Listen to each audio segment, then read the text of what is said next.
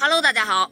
东京残奥会呢开赛在即，我今天看到这样一条热搜啊，说中国盲人足球队三十四名运动员即将出征，他们此次的目标是站上领奖台。这条热搜下呢，有很多网友啊跟我有一样的疑惑：中国男足又可以了？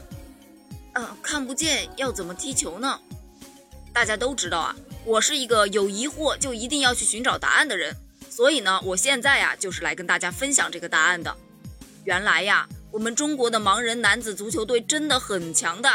中国盲人足球队是世界强队，曾在2008年的北京残奥会取得第二名，在2016年的里约残奥会取得第五名的好成绩，曾六次获得亚洲盲人足球锦标赛的冠军。那么这个球到底是怎么个踢法呢？首先，因为这个项目要求运动员必须是全盲状态，所以在训练场上，每一位运动员都是戴着厚厚的眼罩。连一丝光感都没有，所以呢，他们除了要克服动作学习上的困难，还要应对比赛时的方向感还有碰撞问题。因此啊，他们必须掌握轻音变球、变方位、变速度等基本技能。在场上呢，唯一能看见的就是守门员，所以守门员在场上呢也是可以做指挥的。另外呢，运动员们在跑动的过程中会不停地喊着“位位位”位置的位啊，提醒对方注意自己的位置。也同时让同伴知道自己的方位，从而达成战术合作。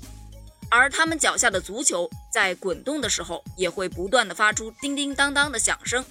他们呢，就是靠这个叮当声来判断足球的位置和速度，从而快速达成合作。我去看了一期他们训练的视频啊，几乎每一位运动员的身上、手臂啊、膝盖上都是累累的伤痕啊。他们真的很有勇气和胆量。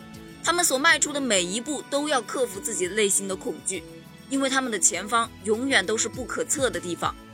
老实说啊，我真的觉得特别特别的励志。中国这三十四名盲人足球运动员长期在广东集训，目前呢已经整装待发，准备出征东京。勇敢者们，祝你们取得好成绩！最主要的，一定要平安归来，加油！